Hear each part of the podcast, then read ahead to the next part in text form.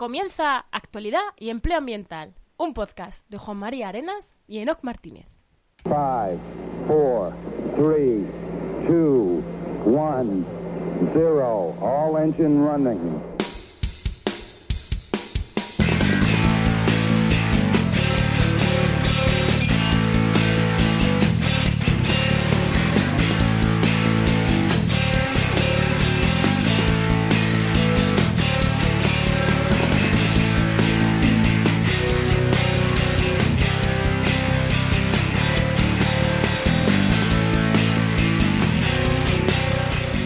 Bienvenidas a Actualidad y Empleo Ambiental.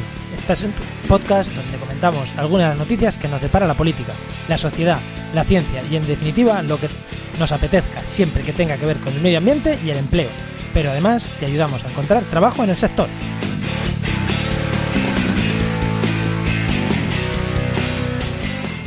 Buenas, soy Juan María Arenas, JM Arenas barra baja eco en Twitter. Y hoy vamos con el programa 12 del martes 12, 14 de mayo de 2019. Hoy vamos a tener como invitada a Paloma Nuche Galvez, responsable de la campaña de costa de Greenpeace España. Pero antes, como siempre, al otro lado de la fibra tenemos a Enoc Martínez. Buenas, Enoc.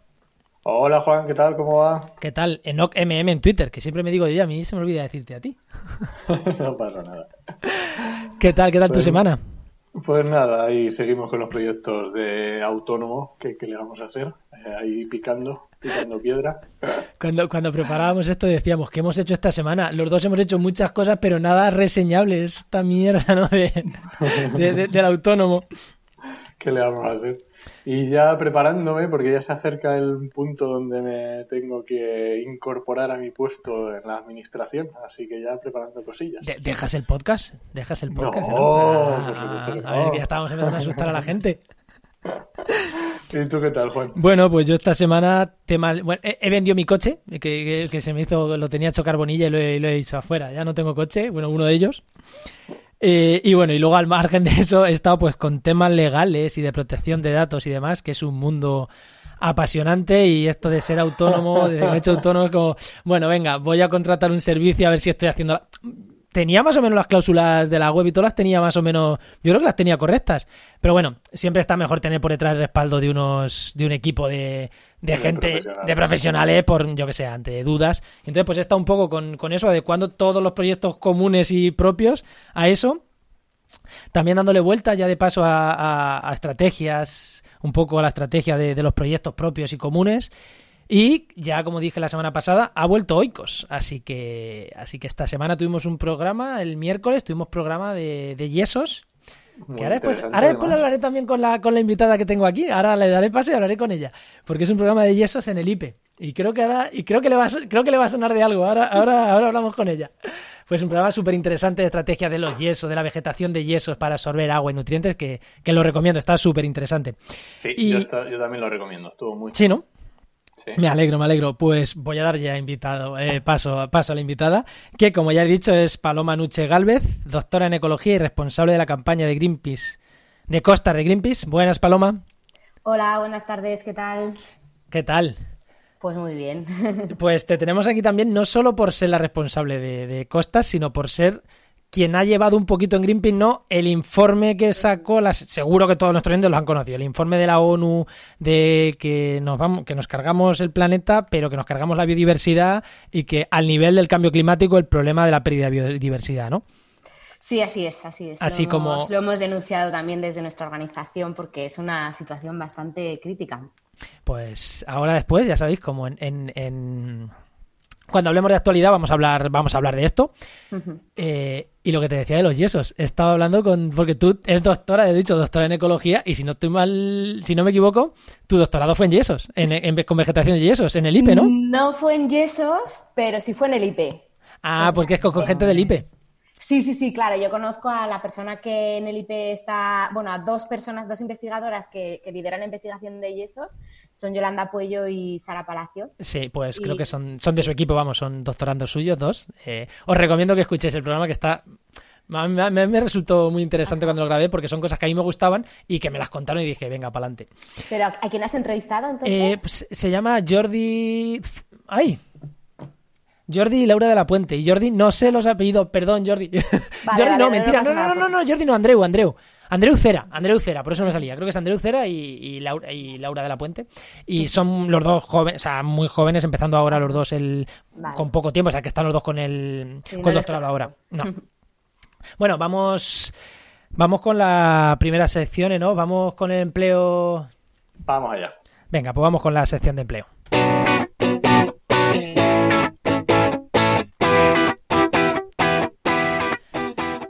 Y ya sabéis que como cada programa empezamos, salvo cuando hay cambios, empezamos con la sección de empleo, que porque este programa tiene sentido gracias a la web www.trabajaenmedioambiente.com. Ya sabéis, la web donde podéis, eh, si sois personas buscando empleo, eh, haz- entrar ahí que hay muchísimas ofertas todos los días. Y si sois empresas que necesitáis personas para trabajar en vuestras empresas, también podéis entrar ahí a poner vuestras, vuestras ofertas de, de trabajo.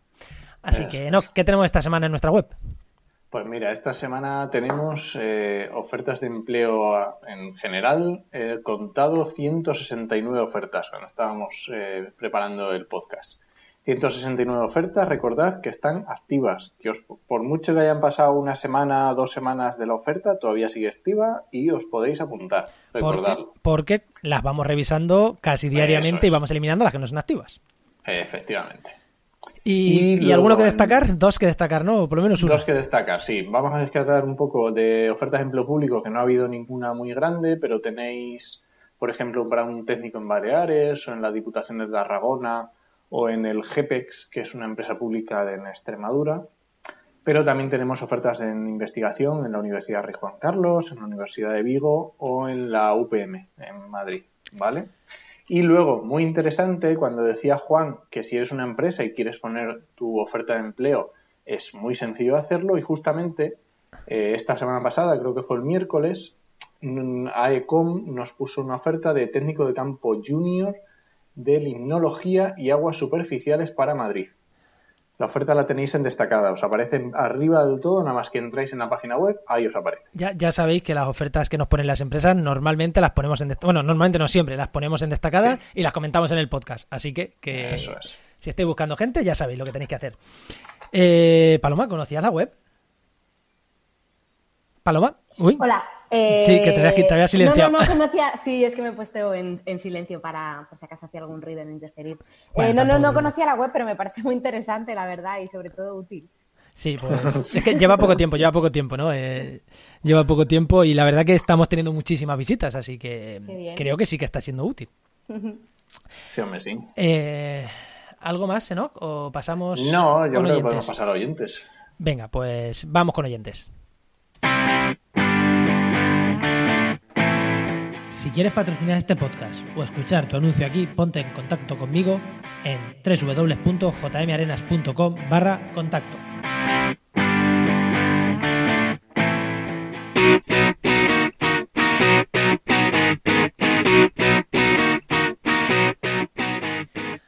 Y vamos con la sección de oyentes. Que no, ¿qué le pasa a la gente? Pues no lo sé, nos tenemos que buscar un ruidito de estos de... guau, guau, ¿Qué le pasa a la gente? Los primeros programas que no nos escuchaba nadie y la gente nos escribía. Y ahora que estamos teniendo, yo qué sé, 400 escuchas, el, el último mar... Escucha, no, no, no te rías que uno con 400 escuchas. Este anterior hemos tenido más de 100. No está mal, o sea, no está mal, ¿eh? No, Eh, hombre, no está mal, no está mal. eh, no nos comentan. Cuando teníamos 10 escuchas, la gente nos comentaba y ahora nadie, nadie opina. Sí, sí, ¿pero qué es mira esto? que hemos tenido podcast, eh, o sea, eh, capítulos que se, que se daban para comentar, pero no. Sí, no, no, nadie, nadie opina, nadie comenta, y no solo de, lo, de nuestros oyentes, sino de nuestra web, pedirnos consejos, pedirles consejos a Enoch, que lo tenéis ahí, es un experto en búsqueda de empleo, escribirle y preguntarle cosas. Bueno, ya sabéis, en www.trabajamediambiente.com barra contacto, escribirnos ahí y nosotros lo responderemos, lo que, lo que nos preguntéis. Pero como no tenemos nada, Enoch, eh, pues vamos a comentar dos cosas. Una, que tenemos canal de Telegram. Si alguien quiere seguir nuestra actividad, sobre todo el podcast, que no se le, que no se le olvide, alguna cosa que vamos subiendo, eh, los artículos que publicamos en el blog, seguirnos en Telegram, trabaja en medio ambiente, súper sencillo, además las notas del programa lo dejaremos. Eh, tenemos canal de Telegram, así que buscarme, buscarnos por ahí que, que- y seguirnos, vamos, que eso no cuesta nada. Y os mantenemos un poquito informados. ¿Y qué más? ¿Qué más vamos a comentar de oyentes, Enoch? Pues nada, vamos a comentar un networking que habíamos anunciado, que íbamos anunciando unas semanas, que era el Foro Océanos, que se hizo la semana pasada, 9 y 10 de mayo, y nos han llegado algún comentario de alguna persona que estuvo asistiendo por allí y bueno, a lo mejor es posible que traigamos a alguien al programa o a Oikos, no sé, habrá que darle un vistazo y una vuelta. Habrá que darle un vistazo, sí, a ver si recogemos ese contacto, porque puede estar, puede estar interesante. Y Pues venga. Pues pasamos con hoy vamos, hoy vamos pum pum pum pum, no Sí, oyen sí, nada, pues, rapidito, rapidito. rapidito, rapidito.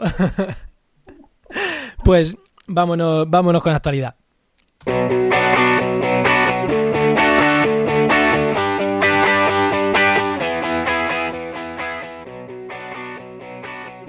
Y hoy con actualidad, que llevamos 10-15 minutos del programa, hoy, hoy sí que vamos a poder tener tiempo para hablar largo y tendido de, Sí, de sí, sí. Y creo que con un tema súper interesante. Pero bueno, antes siempre digo, y no lo he dicho todavía ninguna vez, que tenemos el hashtag en redes sociales con actualidad y empleo ambiental. Hashtag actualidad y empleo ambiental. Y ahí podéis comentar los programas, eh, dejar vuestra opinión con ese hashtag, que lo intentamos seguir. No digo que nos enteremos de todo, pero lo intentamos seguir. Y aquí, Paloma, buenas. Hola. que te tenemos ahí, te tenemos muy callada, te tenemos muy callada. Pero es verdad que no ha dado. No ha dado, no, es que no ha dado mucho para comentar, otras veces sí que da mucho para comentar. Pero es verdad que hoy no hemos tenido, no hemos tenido mucho que comentar. Y, y también por no perder tiempo y no quitar tiempo a que te tenemos aquí ya que nos cuentes tú.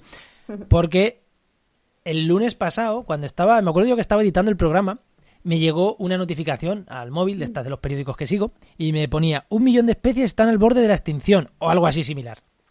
Es lo que me decía. De hecho, lo tengo por aquí apuntado. Bueno, algo así, algo así me decía. Y dije, uy, vamos a... mm, Yo, no, yo pensaba que era un artículo que, que había escrito esa persona y ya está. Pero cuando entré dije, uy, no, que es que ha presentado la ONU, o sea, si no lo digo mal, el panel de expertos en biodiversidad y servicios ecosistémicos de la ONU, IPBES, que sería el equivalente al IPCC de cambio climático, Así han presentado un informe demoledor que nos Y vas a contar un poquito, ¿no? Cuéntanos un poquito qué Sí. dice el informe. Sí, el dato que comentas tú, el del millón de especies en peligro de extinción, es, digamos, un- uno de los datos a destacar, ¿no? Si, si acaso el más llamativo o el más alarmante. Pero bueno, eh, el informe es un estudio pormenorizado de un montón de, de variables relacionadas con la biodiversidad y, y bueno, sí que, sí que es bastante alarmante las conclusiones que saca.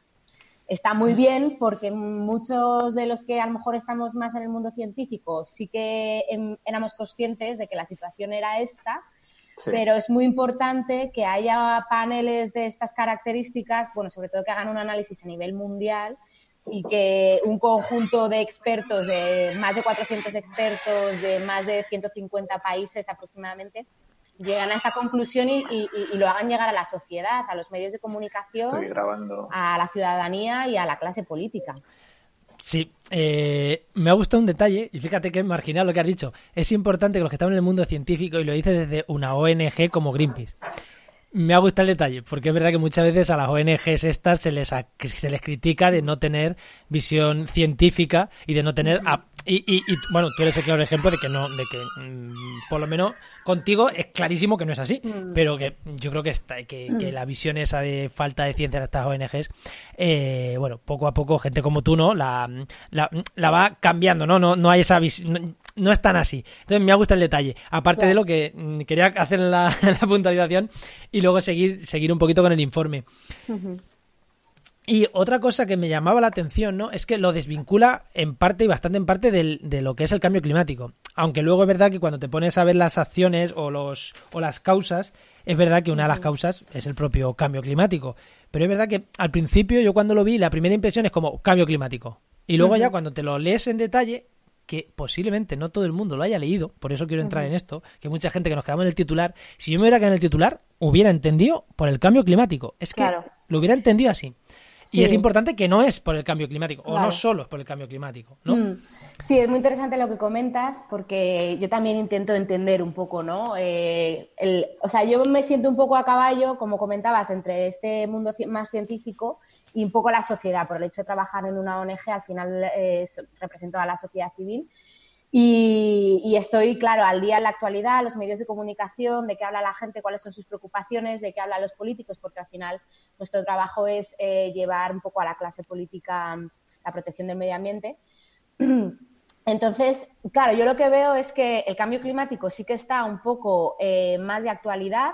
La gente, la sociedad, la ciudadanía habla más del cambio climático, parece que está más preocupada por el cambio climático, aunque no sé hasta qué punto eh, se ha hecho suficiente didáctica como para que se entienda bien. Y también están en, la clase, en boca de la clase política, por lo menos de algunos de los partidos ya reconocen la, existencia de la base científica del cambio climático. Hay algunos que empiezan a plantearse una posible ley de cambio climático y de transición energética. Es decir, parece que el cambio climático ha conseguido... también hay negacionistas, que eso también es importante, porque es que el mensaje está. Pues cuando hay negacionistas, que el mensaje está dentro. Eh, sí, efectivamente, pero cada vez hay más gente, cada vez eh, hay menos contestatarios y cada vez todo el mundo, o sea, asume y, reconoce el problema. Entonces, digamos que el cambio climático, aunque todavía queda mucho trabajo por hacer y, muchas cosas que mejorar, sí que ha, digamos, tenido éxito de llegar en el punto en el que está ahora. Y esto no ha pasado todavía con el problema de la biodiversidad. La biodiversidad también es un concepto complejo y abstracto, como lo es el cambio climático, y, pero, pero no se entiende. Y yo creo que un poco el problema que, está detrás es que la gente casi hace un paralelismo entre cambio climático y medio ambiente. Cuando se habla del problema de cambio climático, etcétera, etcétera, cómo nos afecta o lo que hay que solucionar, casi es como que va un poco ligado, ¿no? El cambio climático y medio ambiente.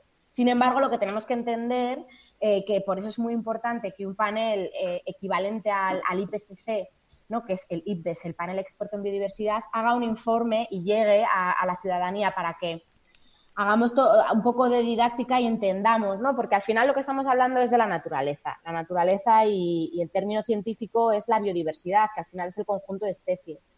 Entonces, em, es muy interesante porque precisamente si estamos eh, hablando de un problema de crisis de la biodiversidad, lo que tenemos que entender para encontrar las soluciones es ir a las causas. ¿Cuáles son las causas? ¿Por qué hemos llegado hasta aquí para poder poner soluciones? Y es muy interesante porque estos expertos concluyen que hay cinco causas principales. La primera sería los cambios de uso del suelo, tanto terrestre como marino.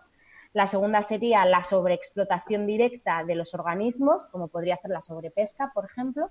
Y la tercera eh, eh, sería el cambio climático. Esto sería en orden de importancia. Es decir, el cambio climático es un problema porque nos afecta a nuestra vida, a nuestro día a día, las condiciones climáticas afectan a las personas, pero es causa del deterioro de la naturaleza.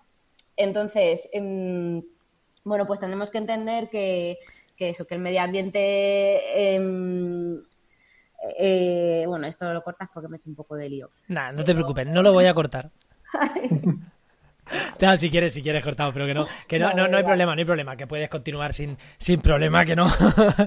que es que, para la gente que nos está escuchando, eh, Paloma está acostumbrada a hablar con medios más serios, ruedas de prensa serias, y no sabe que esto, aquí estamos pasándonoslo bien.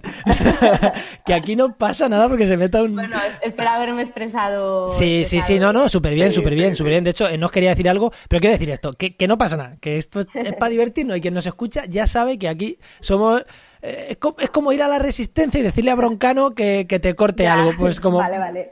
Básicamente lo que quería decir es que el cambio climático no es el fin último, porque es causante de otro problema. Exactamente, sí, sí, sí. Es sí. El, final, que al final es la destrucción de la naturaleza. Totalmente, totalmente de acuerdo. Enoch, que querías hablar. Sí, es que justamente me estaba, de esto que hablabais del tema de la comunicación, de cómo comunicar, ¿vale? Y justamente esta mañana estábamos teniendo una, una conversación entre ambientólogos en Facebook para el tema del cambio climático, ¿no? Y había una compañera que preguntaba cómo llegar a esas personas que nos llegan. Y justamente lo que yo le proponía era decir, es que a lo mejor no tenemos que llegar a esas personas que ya no ha llegado, porque ya es, ya es ir al, al porcentaje ínfimo y a lo mejor significa que estamos derrochando esfuerzos en algo que a lo mejor no vamos a conseguir. Si ya tenemos al 90% de las personas que no digo que estén convencidas 100%, pero ya saben lo que es el cambio climático, a lo mejor el esfuerzo hay que buscar en otro sitio. Y luego es muy interesante porque me ha gustado mucho el informe por, por el hecho de ponerlo, no ponerlo al mismo nivel, pero darle una importancia tan grande como el cambio climático. Y yo creo que eso es un plus y un punto muy importante. No, no, creo que creo que van a hacer, vamos, creo que la puesta en escena del informe, sacándolo un día en el que todos los medios han estado detrás, creo que ahí había una labor muy grande de, de por, por, parte de todo el mundo, no solo de los que han elaborado el informe, las ONGs que habéis estado detrás, esto lo digo por, por vosotros, por Greenpeace, y seguro que otras muchas han estado detrás, de esta cobertura mediática, porque al final, sin ese empujón que seguro que, no lo sé, pero estoy seguro que el empujón que habéis dado vosotros, en, en, conjunto, ha hecho que, tenga mucho más altavoz el informe. Es que estoy segurísimo a 100%. Entonces creo que es creo que es importante, ¿no? Porque se ha puesto mm, se ha puesto toda la semana, ¿no? Llevamos toda la semana. Si queréis podemos hablar un poquito, porque es lo que tiene que hayamos llegado, somos como los de contexto, hemos llegado últimos a las últimas noticias. Posiblemente después que ellos. Y podemos analizar un poquito eso, la cobertura que ha tenido el informe, que yo creo que ha sido amplia, ¿no? No sé qué opinión tenéis. Pues desde, desde, el Departamento de Comunicación de Greenpeace, eh, que, se dedica ¿no? a, analizar efectivamente cuántas repercusiones ha tenido este tema en los medios de comunicación, lo califican como buena, pero menos de lo esperable, ¿Mm? menos de lo esperado, y se explica por el contexto de elecciones también. Ah, Entonces, en España ahora mismo, bueno, está más copado un poco ese tema pero sí que ha tenido una buena repercusión a nivel internacional, ha salido en los principales periódicos de Guardia, el Huffington Post, este como se diga, y, en, España, pues en el mundo, en el país, o sea, los principales diarios. Eh, bueno, hemos hecho bastantes entrevistas y portavocías en Radio Nacional, Cadena Ser, o sea que sí que sí que así los grandes medios se han hecho eco y un poco por, por por comentar lo que estáis diciendo, yo también pienso que es muy importante eh, un poco el, enfoque que le han dado, ¿no? De la pérdida de biodiversidad es un reto tan grande como lo es el cambio climático, es decir, aprovechar que la sociedad y la clase política entiende el reto del cambio climático y, esto equipararlo, porque realmente es eh, igual de importante, si no más. Y sobre todo a mí lo que me gusta también recalcar es que ambas cosas están interrelacionadas. Si destruimos la naturaleza, si destrozamos los ecosistemas, estamos perdiendo nuestros activos para ganar la batalla contra el cambio climático. Es decir, los ecosistemas naturales bien conservados proporcionan servicios para, por ejemplo, contribuir a, mitigar el cambio climático o para eh, amortiguar determinados impactos eh, de origen climático en la sociedad. Por lo tanto, no podemos salvar el cambio climático sin salvar la biodiversidad y viceversa. Son cosas que van de la mano y por eso hay que tenerlo en cuenta. Sí, y yo además eh, quería hacer también una puntualización, ¿no? O sea, eh, en las en el orden de, los cinco puntos, de los cinco puntos que has hablado, ¿no? Que el tercero es el cambio climático, en orden de importancia, el tercero es el cambio climático. Es verdad, el cambio climático per se ya afecta, es el, punto tres, ¿no? Pero el primero estábamos hablando de cambios en el uso de la tierra y el mar. Claro, aquí estaríamos cambiando, que ah, estaríamos hablando de que para combatir esta pérdida de biodiversidad habría que hacer una reforma muy grande del sistema productivo que tenemos. Claro. ¿No suena A, la forma de combatir el cambio climático también?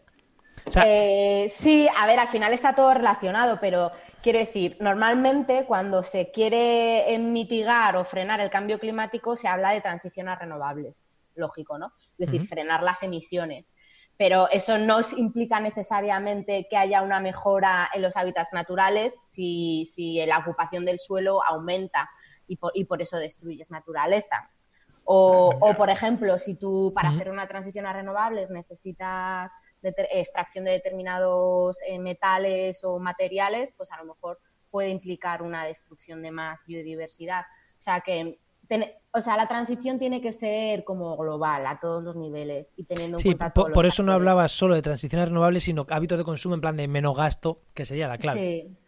Claro, efectivamente. Entonces, ¿qué es lo que hay detrás? Pues hay un sistema de producción y de consumo brutal y desmesurado e insostenible. Que, que pues sí, pues en, la ocupación del, del, suelo, ¿no? Básicamente lo que, o sea, esa primera causa de la que hablábamos, ¿no? De cambios de usos del suelo, tanto terrestre como marino, pues básicamente resumiendo es como la artificialización de los hábitats mm. naturales. Y esa artificialización pues son para diferentes usos. Pueden ser, eh, eh, puede ser extracción de hidrocarburos, puede ser minería, puede ser sistemas de agricultura o ganadería, eh, generalmente industrial, o sí, o para la producción, para la instalación de industrias, o mm. urbanización, turismo, infraestructuras, o sea, un montón de cosas que al final Mm, eh, pues bueno, están, estamos devorando, devorando el planeta. Sí, y, y- Y al final eso es gestión del territorio, o sea que es que es clave. ¿Y qué te voy a decir? a- ¿Qué te vamos a decir a ti, Paloma, responsable de costas? Claro, sí, por el ¿Qué tema te que a mí vamos- me toca, qué te vamos a contar de eso? parte- sí, la parte de urbanismo, de urbanización y bueno, Sí. también industrias instaladas. o- otro, otra de las de los que a mí me ha, otra de las cosas que me ha gustado ver del informe es una frase que creo que vamos está mm, que se dijo en la propia presentación del informe porque está entrecomillada del medio que lo he sacado porque me leí la noticia en varios medios. Ya digo porque de esto yo hablé en, en el programa que tengo aquí en Cope Campo de Gibraltar. Eh, evidentemente este viernes había que hablar de este informe. Eh, ecología en la frontera se llama hablo de ecología había que hablar de este informe, es que no había otra, no había otra posibilidad. Hay veces que me voy de temas locales y me voy a temas eh, mundi- iba a decir nacionales, no, mundiales, y en este caso es que tocaba. Y para hablar de ello, no, estuve mirando en varios medios y me gustó un entrecomillado que sacaron de uno de los directivos directamente de ellos que decía la salud de los ecosistemas de los que depende el resto de las especies se está deteriorando más rápido, más rápidamente que nunca. Y aquí viene lo importante. Estamos erosionando los cimientos de la economía, la seguridad alimentaria, la salud y la calidad de vida de todo el mundo. Es que me pareció para enmarcar. Es que me pareció una Claro. frase para enmarcar. ¿Por qué? Que no somos cuatro hippies que queremos ir a ver linces. Que no. Claro. Que no. Que es que nuestra vida depende de la biodiversidad. Es que eh, es así. Es que es así de duro. O sea, y, si, y si con la pérdida de biodiversidad vamos a perder, eso, los cimientos de la economía. Claro. Sí, me sí, pareció es- una, una frase sacada muy. mm, O sea, mm, genial. Es que me pareció. mm, Supongo que la diría tal cual porque está entrecomillada, pero me pareció. Hmm. Chapo. Y esta es la frase. Es que creo que esta es la frase que, que tendría que haberse hecho quizás más famosa que la de están desapareciendo un millón de especies. Porque Claro. eso. Un millón de especies. eh, cuando eso lo ve a mí, cuando eso lo ve mucha gente ya están aquí los hippies del cambio climático otra vez. Ya, Quizás con esa frase ya. Igual sea menos periodística, no voy a meterme con los periodistas porque evidentemente, evidentemente saben más que yo de estas cosas. Pero esta frase me parece mucho más demoledora que la del medio- la del millón de especies para los no convencidos, ¿eh? Eh, los convencidos es verdad que, que se pierde un millón de especies, pues evidentemente no hace daño. Pero, pero para los no convencidos, esta es más demoledora. Sí, yo creo que es, eh, bueno, al final una estrategia también de comunicación para, para transmitir una idea sencilla. Tú dices Mm. la palabra especie, un millón de especies y ya se te hace casi eh, eh, gráficamente en tu mente se te aparece la imagen. Tú estás hablando de servicios ecosistémicos. Pero a mi madre, o sea, de verdad, si mi madre ve, mi madre, mi abuelo, bueno, mi abuelo Ya. eh, no tiene internet, no lo va a ver por internet, que lo he visto yo, pero mi madre o mi padre, si ven lo de un millón de especies, eh, eh, posible, es que eh, esa noticia, si les salta en el móvil, la van a saltar. Y es gente ver, relativamente concienciada, ¿eh? contexto que dices, bueno, un millón de especies, pero ¿de cuántas especies? Bueno, pues para que nos hagamos una idea, sería una de cada ocho especies, aproximadamente, con números redondos, una de cada ocho especies. Las que ahora están en peligro de extinción, pero lo que no dice el titular es que ya se han extinguido muchísimas especies, que, era, que la tasa de extinción de especies de los últimos años ha sido brutal, del orden de 100, 100 veces más de la natural. Mm, tanto es así que algunos eh, que consideran que esta podría ser la sexta extinción masiva de especies de la historia de la. Tierra y tendría causas humanas. Pero tú lo que estás hablando, que es muy interesante, son eh, los llamados servicios ecosistémicos o servicios ambientales, que precisamente ese concepto, ese término está en el nombre del panel de expertos del que hablábamos antes, sí, que sí. es em, panel internacional o intergubernamental sobre biodiversidad y servicios ecosistémicos. Exacto. Vale, pues los servicios ecosistémicos es muy importante que hagamos un poco de divulgación sobre qué son y qué significan, precisamente para poder hablar de ellos más allá de las especies y que la gente lo entienda. Em, y básicamente es todo lo que la naturaleza aporta a la sociedad. Eh, pasa por algo tan directo como comida, agua y aire limpios, a, a también funciones mm, que realizan los ecosistemas por nosotros, como pueden ser eh, amortiguación de inundaciones o fotosíntesis, Limpia- o depuración de aguas. etc, que las necesitamos, las necesitamos y nos proporcionan, o por ejemplo, para tener salud física y mental necesitamos estar en contacto con la naturaleza. Al final, la naturaleza está en nuestro origen y en realidad nos aporta todo lo que necesitamos. Voy a dejar... Sí, nos hemos desvincu- desvinculado un poco y cuando abrimos la nevera y vemos un tomate, no sabemos eh, todo lo que tiene que ocurrir para que llegue ese tomate a esa nevera. Entonces, pues Voy sí. a dejar en las notas del programa, eh, ya sabéis que están siempre en trabajamedioambiente.com barra podcast, ahí están las notas del de los programas. Voy a dejar un artículo que, que escribí yo en restauraciondeecosistemas.com, en mi otra web, de hablando de servicios ecosistémicos, porque además es que fue era súper sencillito y, y- y- y se escriben casi todos los servicios ecosistémicos que, se- que ayuda a entender esto. Lo voy a dejar ahí por si alguien quiere entrar a, a echarle un vistazo, porque además es el artículo que más se lee de mi web, de esa web. O sea que, que, que lo voy a dejar aquí por si alguien quiere, quiere acceder. Enoch, Una muy- conclusión sí. interesante que, que se saca de- del informe que, que- que he podido consultar yo em, para la región de Europa y de Asia es que bueno, los servicios ecosistémicos se clasifican en de abastecimiento como materias primas, en regulatorios, que es lo que hablábamos, y en, y en otros como más emocionales así. Bueno, simplemente el caso es que, Sí, eh, digamos, la, cómo ha variado los servicios, eh, la disponibilidad de servicios ecosistémicos es que se, lo que hemos hecho ha sido cambiar eh, los servicios regulatorios que los aportan los ecosistemas naturales por servicios de abastecimiento, es decir, el terreno se ha, se ha, pas- ha pasado a ocuparse por, por abastecimiento de materias primas o, o sistemas de, de agricultura y ganadería. Sí. Es un poco...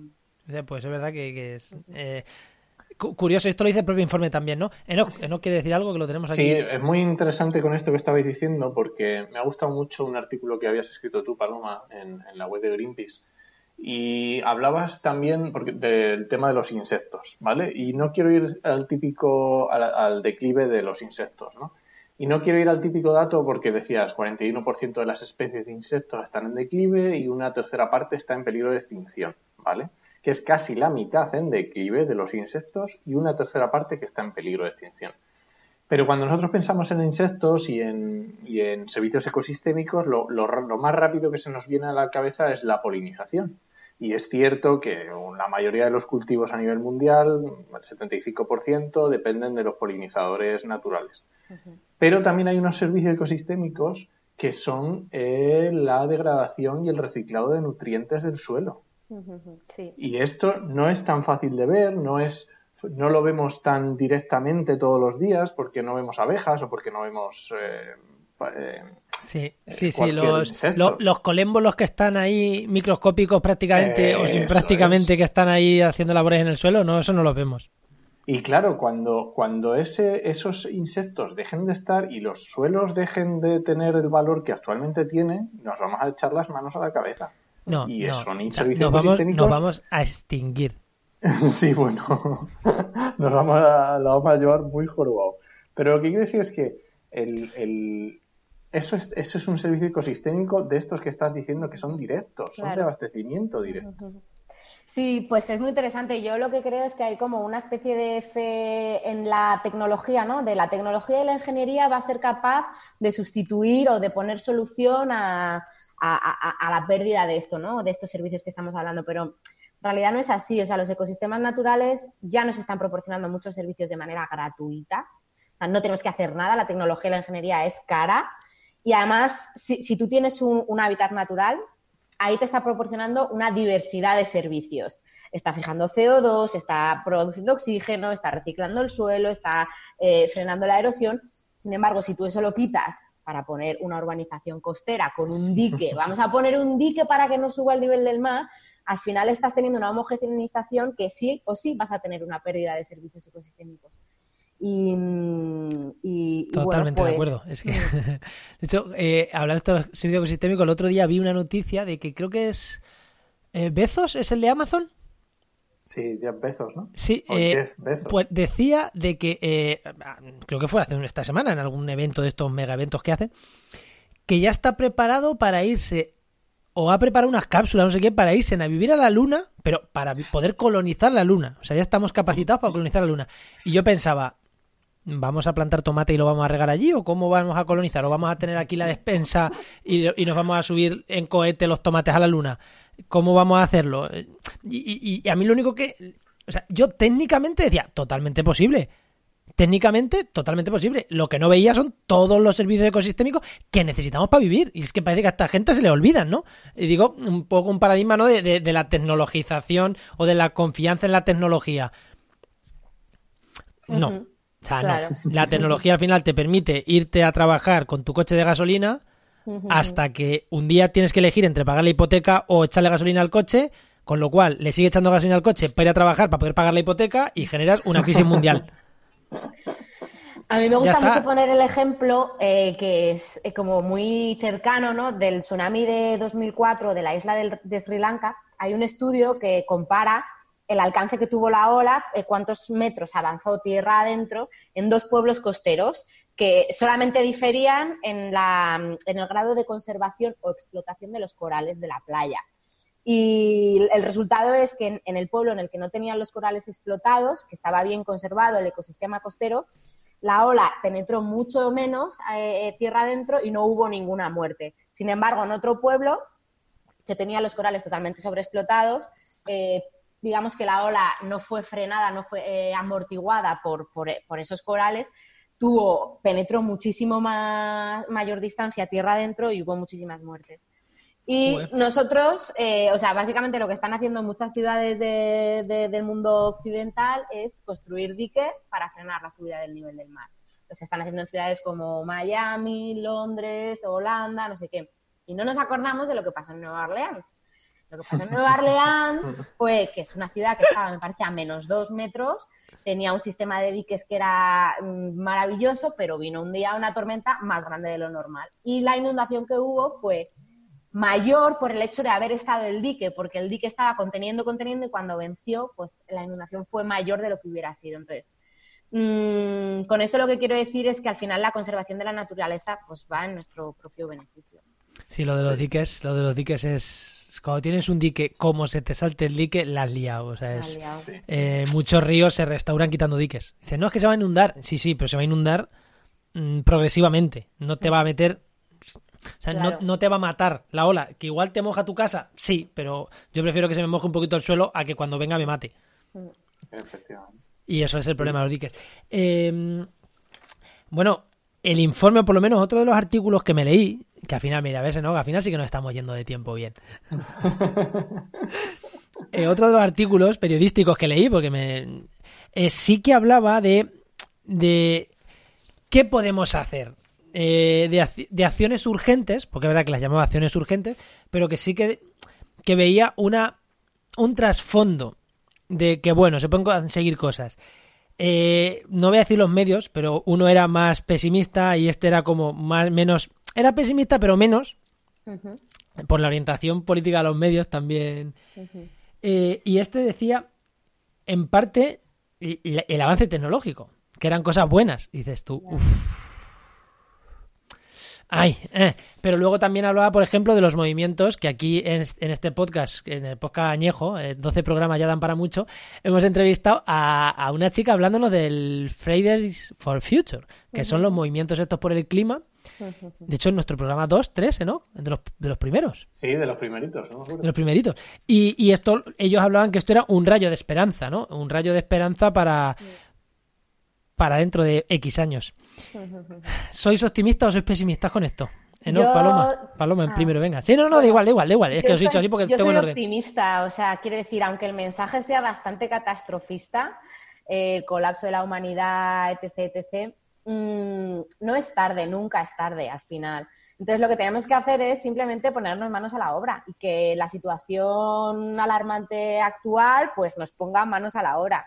Entonces, hay muchas cosas que se pueden hacer y la, naturaleza muchas veces responde muy rápido, o sea, entonces, yo, ¿qué podemos hacer? Pues para mí lo primero sería eh, dejar de seguir destruyendo ecosistemas, es decir, proteger los ecosistemas que quedan bien, que están bien conservados, punto número uno, y luego, em, digamos, recuperar las áreas degradadas.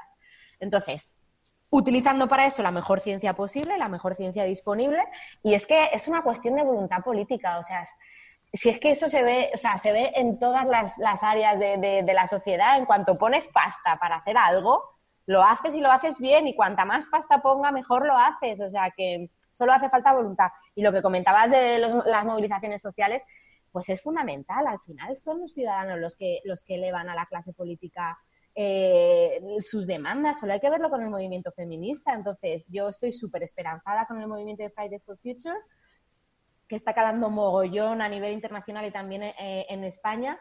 Y yo pienso que el panorama es bueno. Lo que pasa que tenemos mucha urgencia. Bueno, pues ahora que estamos en periodo electoral, todos los que nos estén oyendo que, que, que, que se movilicen y que exijan a sus representantes políticos. Enoch, ¿qué Sí, opinas? sí. Pues mira, yo voy a Me, dar me mordido la lengua lo del de periodo electoral. Ahora después ya, si, si no entramos al saco, venga. Yo voy a dar una de cal y una de arena, ¿vale? Yo el... eh, a ver, veo, sí que veo cierto movimiento y veo lo que dice, lo que dice Paloma de movimientos que pueden ser muy interesantes. Justamente hoy, lunes, publicábamos una, un artículo en las redes de, de Trabaja Medio Ambiente que cómo dejar lindes en los campos de cultivo mejora el rendimiento y la producción agrícola y mejora la biodiversidad de los campos. Entonces yo creo que son actividades que son que pueden son fácilmente implementables o, o a nivel de la PAC o a nivel no sé existen políticas que podemos hacer en ese sentido y que pueden ser muy beneficiosas y podemos conseguir grandes cosas a través de ellas. Pero luego eh, veo también, hay una cosa que no me gusta nada y es eh, que está muy bien, pero no la veo, no sé, no me convence. Y es, por ejemplo, con el tema del, cambio climático, ya se está pasando mucho a hablar de medidas eh, como para, para contrarrestar el cambio climático, pero a nivel eh, de las empresas o a nivel de actuaciones o lo que decías antes de los diques, como poner diques. Entonces, eso yo tampoco le estoy viendo. Me No, parece que es se está. Claro, me parece que se está equivocando en el foco y en eh, hacia dónde tenemos que avanzar. Y eso lo veo también en muchas empresas que utilizan este tipo de informes o este tipo de noticias para arrimar el asco a su sardina. ¿Vale?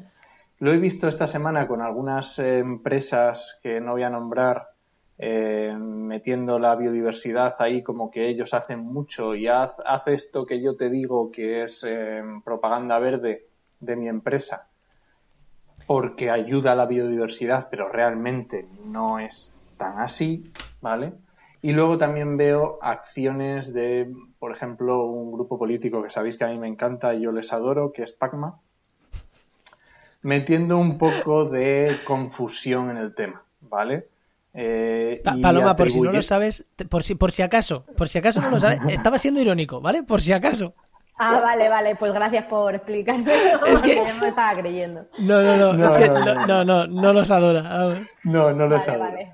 Y estaban, eh, eh, no sé, metiendo mm, paja y, y desinformación en algo tan importante, arrimando el asco a su sardina. Y yo creo que tenemos que ser más serios, estamos todos en el mismo barco, vamos a remar todos a la vez y dejar un poquito más los intereses de cada uno. Oye, Enoch, eh, antes de continuar con esto, sí que teníamos comentarios de oyentes. ¿Cuál? Me han dado por saco u- a- un barrier de Pacma, pero, pero, pero bien dado, porque hicimos un programa donde decíamos que su programa, bueno, lo criticábamos, al igual que criticamos el de Vox, el de PP, el de Ciudadanos, el de PSOE y el de Unidos Podemos. Criticamos los seis. O sea, encima que le damos altavoz, nos criticaron. O sea, es que habláis sin conocer a Pacma, es que para, para hablar de un programa, de algo hay que. Sí teníamos comentarios de oyentes. Gente de. Pacma mm, mm, a muerte contra nosotros. Les caemos mal, por lo visto. Bueno, Juan, ¿tú qué? ¿Positivo o negativo? ¿Cómo lo ves? Si te mueves en movimientos sociales eh, verdes, positivo, porque ves que hay un montón de movimiento. Fuera de ahí, ni Dios se mueve, ni Dios sabe lo que son esos movimientos. Siento ser tan pesimista, Paloma. Pero mm, vete aquí a la calle y pregunta qué es el Friday for Future. No te conoce ni Dios. No lo conoce ni Dios. Son cuatro estudiantes. Con todo mi respeto, los movi- los- no, no, que se empieza así. Se empieza así, ¿eh? No, no quiero menospreciar ese trabajo que me parece encomiable, me parece maravilloso, me parece genial y ole por estos estudiantes que se han movido, ole por ellos. O sea, sí, pero que, eh, que, mm, que valga la broma, están muy verdes. es un movimiento muy verde, demasiado. O sea, y no me refiero a que sea ecologista, sino demasiado verde en cuanto que lo veo todavía muy... O sea, que está bien, sí, está bien, pero no sé si esos van a ser los líderes del futuro o van a ser otros. Bueno, sé. tampoco, tampoco tenemos que ser tan ambiciosos de que vayan a ser concretamente ellos los líderes del futuro. No, no, no, pero digo que, que vaya a girar hacia ahí. Es que, Ya. que vaya a girar hacia ahí, porque en España hasta hace nada no había un partido abiertamente negacionista del cambio climático y ahora lo hay, aunque bueno, estaba el primo de Rajoy, pero no se atrevían a negar el cambio climático el PP tal cual, y ahora Vox es abiertamente negacionista, ni había un presidente de los Estados Unidos abiertamente negacionista o otro en Brasil.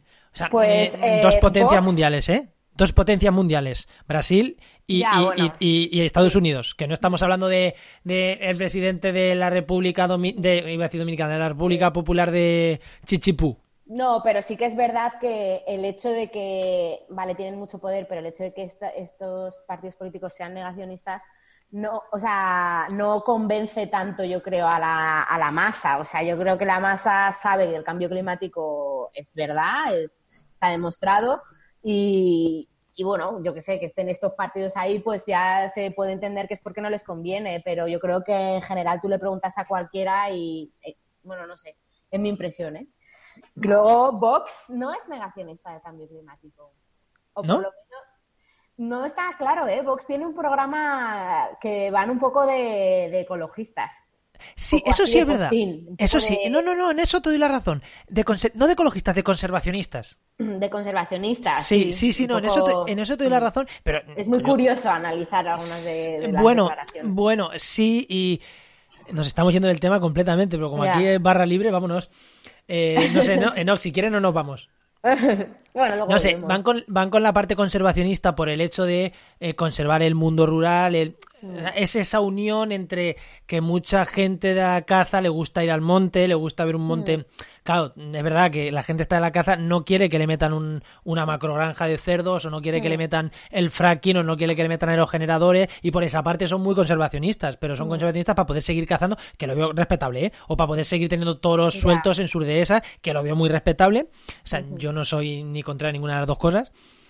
Eh, entonces lo veo respetable, pero claro, mm, el Sí. otro día, el otro día sí que escuché, el otro día sí que escuché temas, y bueno, lo de conservacionista de Vox, escuché cosas negacionistas de cambio climático y aparte una de sus pro- propuestas estrella era liberalizar el suelo en toda España. Ah, sí, sí, sí, Hombre, eso sí. yo Sí, sé. yo Eso creo sí. que Sí, no, no son ecologistas de verdad, no son ecologistas con, con- con cerebro y con argumento. Dicen Bueno, eh, no son nada con cerebro. declaraciones así un poco random que, en fin. Sí. Pero, pero en algún momento sí que quieren como aparentar que son ecologistas, aunque no. sí, ¿sabes? sí, sí. Sí, no, estoy, te- Yo- os- os razón, sí. Sí, yo creo que es más, de- no es que digan abiertamente que no creen en el cambio climático, pero luego si buscas y indagas un poco en las propuestas, pues te das cuenta de que no cuadra. Y oye, para, para que no se nos olvide, el capítulo que hablamos de Friday for Future fue el segundo, el segundo capítulo, ya en marzo, con Elena Montero. Elena Sí. Montero fue. Sí. Que, que os habéis dado cuenta que hemos terminado, hemos empezado hablando de biodiversidad y hemos terminado hablando de cambio climático, diciendo nosotros que no queríamos hablar de cambio climático, o yo diciéndolo yo. Pero bueno, esto, esto es así. Yo creo que, yo creo que le hemos dado un, re- un repaso al tema Sí, amplio y chulo sí. y, y hemos tratado otros temas que no suele tratar, no se, no se han tratado en los grandes medios, creo que no se han tratado. Eh, vamos con la segunda noticia, ¿no? Que es muy rapidita y ya entramos con la agenda. Venga, vamos con la segunda rapidito. noticia. La segunda noticia, seguro que os habéis enterado, es el famoso del gallinero, el gallinero este de las pitas pitas, que salió un vídeo, se hizo viral de un ganadero que explicaba y, y hablaba, ¿no?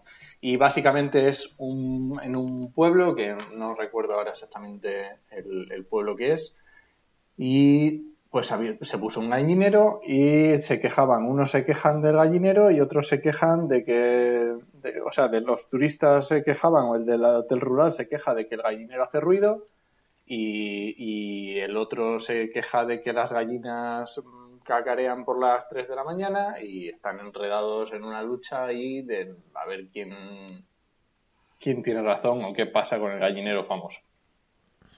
Y se ha escrito muchísimo. Se ha escrito muchísimo, muchas cosas que no son ciertas. Eh, hay que tener en cuenta que cada uno cuenta la historia como según le viene en ella. Entonces es un- se hace un poquito difícil escarbar y ver realmente lo que ha pasado. ¿Vale? Eh, Y yo creo que lo resumiría en una riña de pueblo. es una ni riña más de pueblo, ni más ni menos. Es una riña de pueblo. Eh, que sí, los madrileñitos, perdón por los madrileños, pero es así, los madrileños que se van a la sierra, se van a Asturias con su coche hasta las 5 de la mañana en un hotel rural en- y que les, eh, hasta el culo de, de todo, pero en, en medio de la naturaleza, y luego les molesta que a las 6 el gallo está cacareando, pues mire, hijo mío, quédate en Madrid o vete a Benidorm. Yo he de reconocer que sin haber investigado mucho el tema, con todos los detalles que tú comentas, estaba también bastante de acuerdo con el ganadero. en Sí, pero, que- pero, claro, pero luego te pones a escarbar un poquito y de hecho eh, os recomendamos eh, Maldito Bulo, Casio Maldito Bulo, Sí, sí, maldito. que bulo. de, de Neutral, ¿no? Es, es de Neutral ya del este de, de Ana Pastor. De... Bueno, da igual, Maldito Bulo, que está muy bien. Han sacado una noticia diciendo que eso es un bulo. ¿Por qué es un bulo? Porque el ganadero dice que los ha denunciado un juez. No, no. Eh, el ayunta... O sea, si tú tienes muchos ruidos, el, el alcalde ha tenido que mandar a alguien a que mida los ruidos, a ver si es verdad o es mentira. Vale, tiene muchos ruidos. ¿Quién produce estos ruidos? Un gallinero. ¿Tu gallinero es legal y tienes ahí un gallinero porque tienes muchos animales y tienes que pagar tu licencia de actividad porque estás teniendo una actividad económica ahí? No. Entonces, esto no es legal. O sea, que vamos a ver, que es una riña de pueblo, que es, vale, tú te quejas, yo me quejo, aquí damos por saco todos, pero evidentemente tú eres un gallinero o un ganadero con tu gallina, pues lo mínimo que tienes que decir es, aquí tengo gallinas y te lo he legalizado, que posiblemente legalizarlo, mm, hay muchas veces que legalizar la actividad es notificarlo o pagar algo mínimo o que no lo sé, pero es verdad que, que, claro, cuando te dicen de un juez y luego es algo administrativo del ayuntamiento, que igual se puede solucionar, igual no, claro, ya dices, uy, a lo mejor si estamos exagerando es por algo. Si no me has contado la verdad entera es por algo. Entonces yo cuando empiezan a contarme la verdad esa media o exagerando, pero que luego no es así, dices, ¿qué no me habrás contado y me estés escuchando? Entonces yo creo que aquí una colleja a uno y otra colleja al otro. Y al ganadero mata lobos, defiende gallinas, pues mm, colleja doble por hacer vídeos diciendo que hay que acabar con el lobo, porque el mismo ganadero que defiende a las gallinas y el mundo rural está defendiendo en otros vídeos acabar con los lobos. Efectivamente. Ya, ¿eh? o sea que ese tío también pues, tendrá un poquito de afán de protagonismo, no pasa nada, es así, pero ya está, pero es así. Sí, o sea, al final se- es un, un ejemplo ¿no? de esta España como dividida, mundo urbanita, mundo rural, que al final este tío ha hecho ese vídeo, a lo mejor no tenía mala idea ninguna y a lo mejor él simplemente se ha, se ha imaginado que la causa era esa. Sí, segurísimo, segurísimo. Le ha venido la rabia, ha hecho el vídeo en el momento y tal, o sea que a lo mejor el pibe no tenía tampoco No, no, no, eh, una posiblemente. intención de manipular a, a mala idea, pero simplemente se muestra... eh, Totalmente de acuerdo, es que estoy de acuerdo y yo, mm, si tengo que criticar a alguien, criticaré al hotel rural que ha denunciado por las gallinas, que, que la gente va a tu casa por, por, por, por las gallinas que tienes al lado que cantan. escuchar las gallinas, O sea, efectivamente. yo cuando me voy a un sitio rural, que a ver, yo soy de un pueblo, pero que vivo en Madrid, y al final, y al final te vas a un pueblo de 10 habitantes, para irme, uno más, para irme a uno de 3.000 me voy al mío, te te va uno de 10 habitantes para escuchar a la puñetera gallina o al mastín de al lado ladrar, o te vas para eso. Entonces, Efectivamente. eh, tiene parte del encanto, o sea, que yo, yo creo que es lo que dice, ¿no? Mm, Riñas de pueblo y seguro que algún día es que pasó con el tractor y le dio al remolque del otro. Sí, que al seguro. final son riñas de pueblo que por lo que sea se ha hecho viral y ya está. No. Es una riña del pueblo con la mayor cobertura mediática de la historia. después, después de los de. Ay, ¿cómo se llama? De Puerto. Después de Puerto Rico. Ay, perdón por esta risa. eh, fue muy grave lo de Puerto Rico, pero fue otra riña vecina. Bueno, Enoch, eh, no sé si algo más. Nos Yo vamos creo que con el. vamos con el networking ya, ¿no?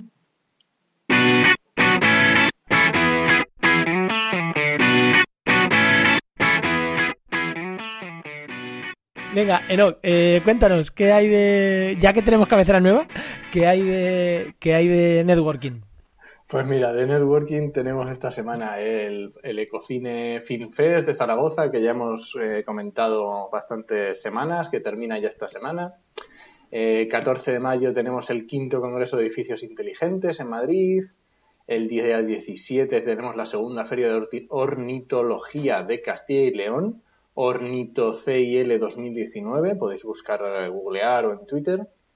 El mismo 17 de mayo tenemos también la primera jornada de sostenibilidad, responsabilidad e innovación en el diseño de moda. Muy interesante la, la moda sostenible. Es un movimiento que está teniendo mucho, mucho apoyo ahora y la, está muy bien seguir la pista. Pa- Paloma hace, hace así que sí, que sí. Ahora, ahora no lo comentamos. Termina con el networking y ahora comentamos esto. Y luego no se os olvide, 20, 21, 22 está el Pint of Science. Es muy interesante, es un movimiento muy interesante. Buscarlo en pintofcience.es y veis en todas las ciudades de España donde se hacen eventos. Asistid porque seguro que en tu ciudad o muy cerca tienes un evento. Y es muy, muy interesante. Y si decimos que el podcast lo escucha poca gente, a un bar va menos. O sea, eh, llega- eso llega al menos que nosotros. Así que no. Y nada, con eso es suficiente por eso. por Pues hacías así con lo de la moda, Paloma. Hacías lo de la No, moda. Claro, sí, me pare- porque como veníamos hablando ¿no? del consumismo este, pues primero la fast food, ¿no? que ahora ya todo tal, y ahora, bueno, últimamente o más recientemente la fast fashion, que es un poco esta manera de consumir eh, moda tan, tan baratísima, que es que te compras una camiseta por dos euros, que parece mentira que valga eso, Sí. y te la pones una vez y luego ya pues te compras otra, porque total te ha costado dos euros. Entonces que un poco esta, esta manera, ¿no? Este sistema productivo y de consumo que es el que está detrás también de, del colapso ecológico. Así que, Entonces que es muy interesante y es muy importante que haya iniciativas como esta. así que con esta, ¿no? Con este networking hacemos dos cosas. Una, que vayáis a conocer este tipo de productos. Y dos, que hagáis networking, que es para lo que, lo que hablamos de, de la agenda, ¿no? Para que hagáis networking que, que sirve para, para trabajo. Pues, Paloma, mira, no, no sé el tiempo que llevamos, pero creo que sí, vamos a irnos a los 55 hoy, Sí. ¿bien? Yo tengo 59, así que por ahí tenemos. No, porque hay parte al principio que hemos borrado. No sé tú. Eh, eh, pues nada, Paloma, un placer haberte tenido aquí. Igualmente, Muchas gracias. sí, el placer es mío. Muchas Que gracias. has- la verdad que es un gusto tener a más gente eso de, de tu nivel que, que, que estamos oicos, eh, oicos, sí, perdón. Eh, tra- eh, actualidad y empleo ambiental, este podcast está creciendo con los ponentes. Hoy contigo, la semana que viene tenemos también a, a Manolo Castellano de Carreras Científicas Alternativas, también muy interesante. Muy bueno, sí. Eh, tenemos bastantes ponentes, estamos subiendo el nivel, subiendo el nivel de los, de los Bueno. ponentes que estamos trayendo. Pues un placer, un placer. Muchas gracias, Paloma. Sí, Y, muchas gracias. y nada, nos despedimos, Enoch. Eh, antes de, bueno, recuerda que puedes encontrarnos en Evox, en Spreaker, en Spotify, en Google Podcast, en Apple Podcast y en dos sitios, sitios más, que seguro que ni sabemos el nombre. Pero búscanos y escríbete que, que es gratis, eh, suscríbete que es gratis y esto te avisará a tu móvil, te dirá, eh, esta gente tiene un nuevo podcast y te lo escuchas, ahora que lo hacemos los martes. Eh, así que os esperamos el martes que viene en, en actualidad y empleo ambiental y durante toda la semana en trabajaenmedioambiente.com y en nuestras redes sociales. Nos escuchamos. Adiós.